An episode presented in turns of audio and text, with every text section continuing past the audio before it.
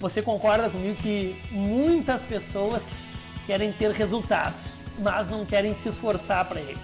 Você concorda comigo que não existe vitória sem sacrifício?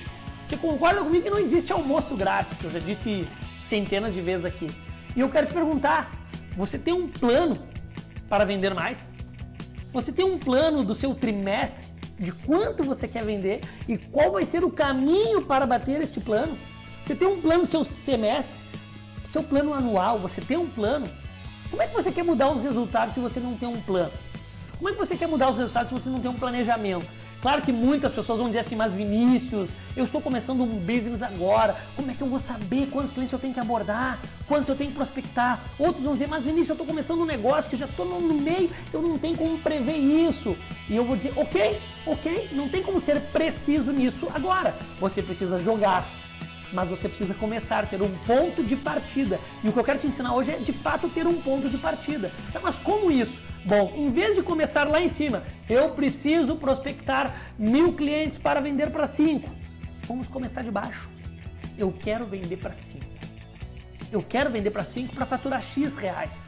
Eu quero vender para cinco para que a minha empresa cresça. Eu quero vender para cinco para que a minha marca se fortaleça. Bom, você vai ter os seus motivos para vender para X clientes. Está me entendendo? Você vai ter os seus motivos. Definiu isso, Quantos clientes você quer fechar? Ok. Agora você vai pensar no como isso vai acontecer. De baixo para cima.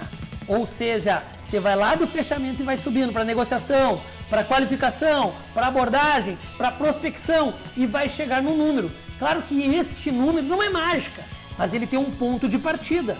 E este ponto de partida vai te dar subsídio, vai te dar um norte, porque você sabe aonde você quer chegar e você definiu, mesmo sendo um business novo, como que você pretende fazer isso.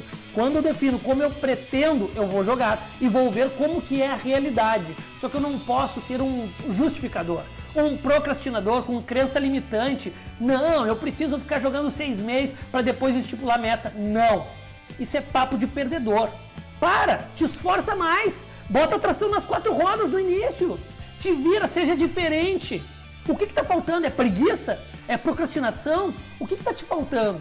Não vem com esse papinho. Começa de baixo define. Eu quero ter 10 clientes novos. Ok. O que, eu preciso fazer para ter 10 clientes novos no meu negócio? E você vai chegar quantos você precisa abordar, quantos você precisa prospectar, quantos você precisa qualificar. Ou seja, é uma decisão sua de ter um plano para mudar os resultados. Não vem com papinho, com mimimi. É possível sim. Defina isso e aplique. Defina e aplique. É isso que falta muitas vezes. E sobre este plano eu quero falar outras coisas importantes também. É importante você ter um plano de estudo.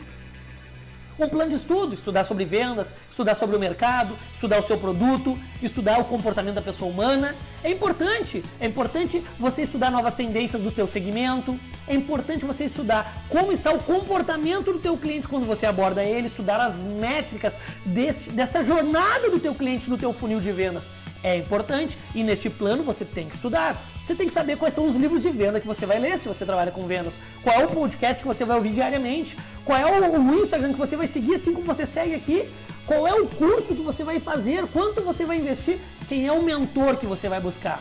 Você precisa buscar esses atributos para mudar os seus resultados. Espero que de fato não fique bravo com a minha sinceridade, mas que você possa aplicar isso com humildade e mudar os seus resultados.